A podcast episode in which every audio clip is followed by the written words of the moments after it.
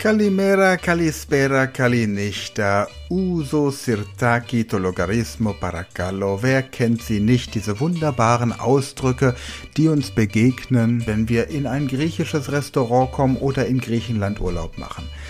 Aber möchtest du nicht auch endlich ein bisschen mehr erzählen können als einfach nur das, was beim Griechen auf der Serviette draufsteht? Dieser Podcast ist deine Lösung. Dieser Podcast bringt dich in 600 Folgen von dem Niveau 0 bis zu C2. Du entscheidest, wie lange du dabei bleibst und was du in welcher Intention lernen möchtest. Ich wünsche dir viel Spaß. Mein Name ist Sven Frank und hier ist die heutige Podcast-Episode.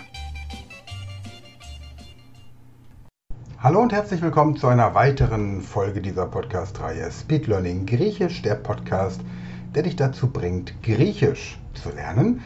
In der letzten Woche haben wir die Frage gestellt, was ist das?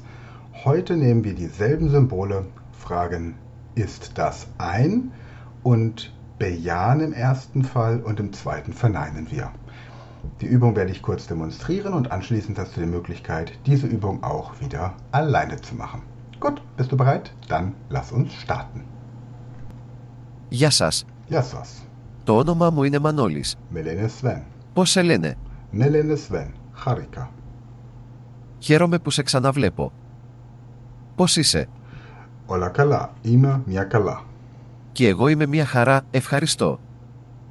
Σήμερα θα μάθετε πώς να κάνετε ερωτήσεις και να τις απαντάτε με ναι ή όχι. Ναι, Θα σας κάνω ερωτήσεις και θα απαντήσετε με ναι ή όχι σε μία πλήρη πρόταση. εντάξει. Ακολουθεί ένα παράδειγμα. Αυτή είναι μία μπάλα. Ναι, είμαι μια μπαλά. Ναι, αυτή είναι μία μπάλα. Αυτό είναι μπαλόνι. Όχι. Αυτό δεν είναι μπαλόνι. Όχι, αυτό δεν είναι μπαλόνι. Αυτό είναι... Αυτή είναι μία μπάλα. Αχα. Τώρα παρακαλώ απαντήστε στις ερωτήσεις. Εντάξει. Θα σας δώσω ένα λεπτό για να το κάνετε αυτό. Τότε θα ακούσετε τη σωστή απάντηση. Αυτό είναι κακάο. Ναι, είναι κακάο. Ναι, αυτό είναι κακάο. Αυτός είναι καφές. Ναι, αυτό δεν είναι καφές. Αυτό κακάο. Όχι, αυτός δεν είναι καφές. Αυτό είναι κακάο. Αυτή είναι μια ταμιακή μηχανή. Ναι, είναι μηχανή. Ναι, αυτή είναι μια ταμιακή μηχανή. Αυτό είναι σοκολάτα. Όχι, αυτή δεν είναι σοκολάτα. Είναι... Όχι, δεν είναι σοκολάτα. Αυτή είναι μια ταμιακή μηχανή. Αυτό είναι μπλουζάκι. Ναι, αυτό είναι μπλουζάκι. Ναι, αυτό είναι ένα μπλουζάκι.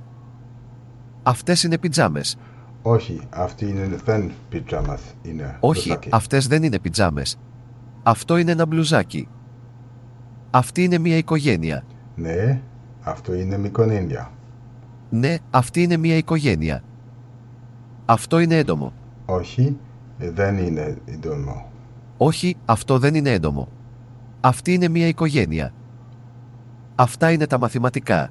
Δε- εμ, ναι, είναι μαθηματικά. Ναι, αυτά είναι τα μαθηματικά. Είναι αυτό φάρμακο. Δεν είναι φάρμακο. Όχι, δεν είναι. Όχι, αυτό δεν είναι φάρμακο.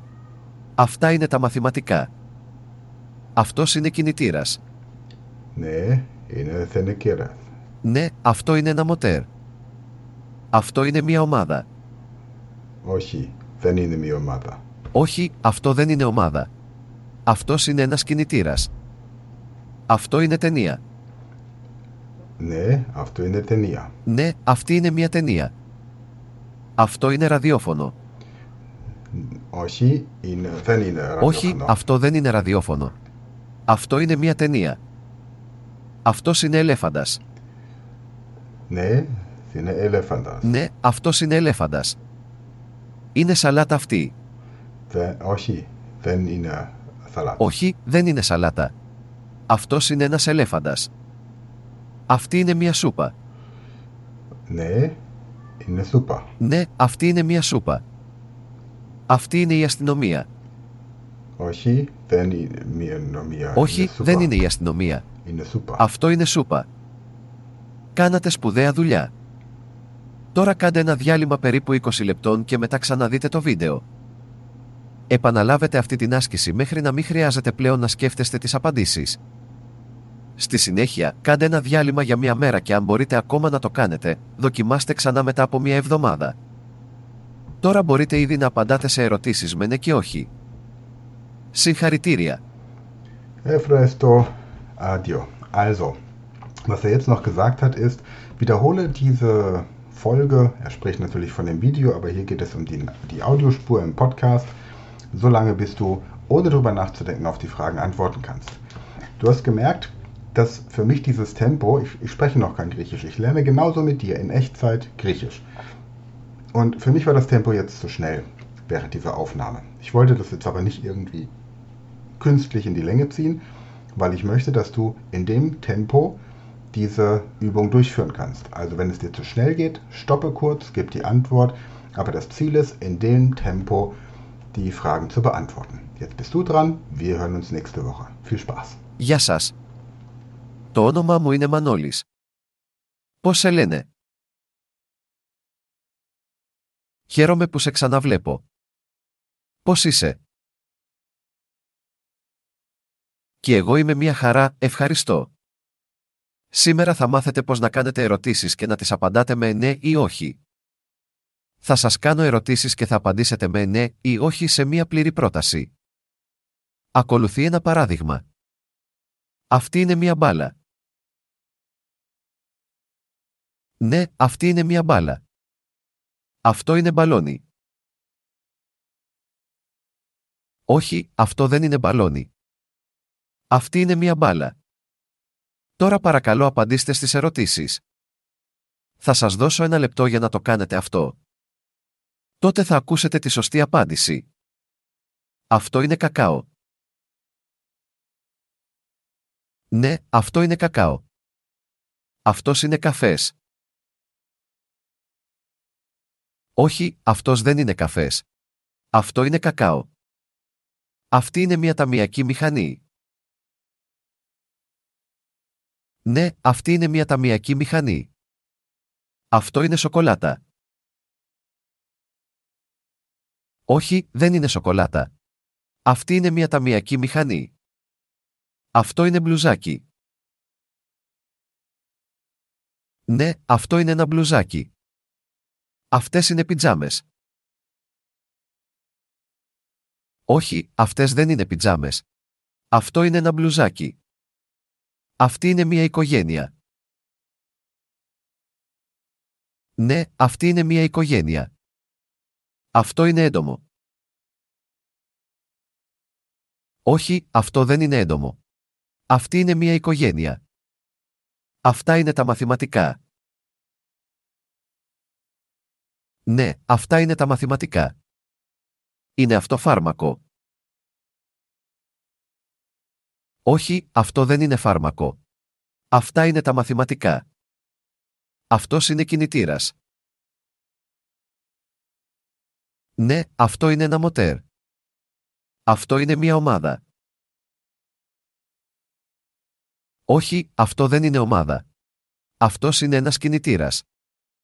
Αυτό είναι ταινία. Ναι, αυτή είναι μια ταινία. Αυτό είναι ραδιόφωνο. Όχι, αυτό δεν είναι ραδιόφωνο. Αυτό είναι μια ταινία.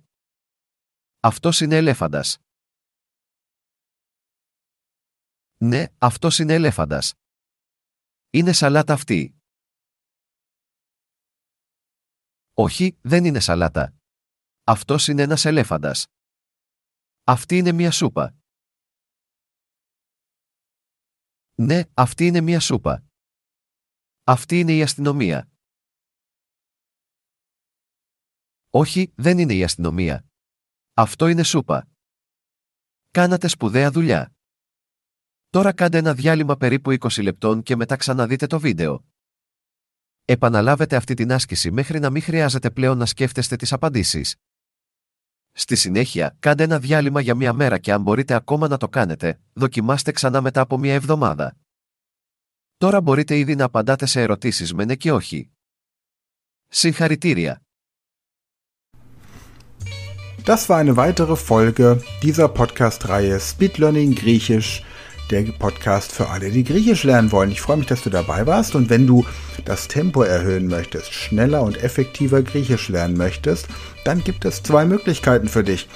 Entweder du registrierst dich in der Speed Learning School für 15 Euro im Monat, monatlich kündbar und hast sofort Zugang zu den bisher fertigen Avatar-Videos, auf denen dieser Podcast beruht. Oder aber du meldest dich bei mir unter info at sven-frank.com und wir besprechen, wie wir dir die griechische Sprache schneller und effektiver im Einzeltraining entweder in Deutschland oder in Griechenland, vielleicht auf einem Boot, vielleicht mitten in Athen vor der Akropolis oder in Thessaloniki auf dem Markt oder wo auch immer innerhalb von drei bis zehn Tagen beibringen können. Melde dich jetzt info at sven-frank.com. Ansonsten hören wir uns nächste Woche. Ich freue mich auf dich. Bis dahin eine gute Zeit und adieu.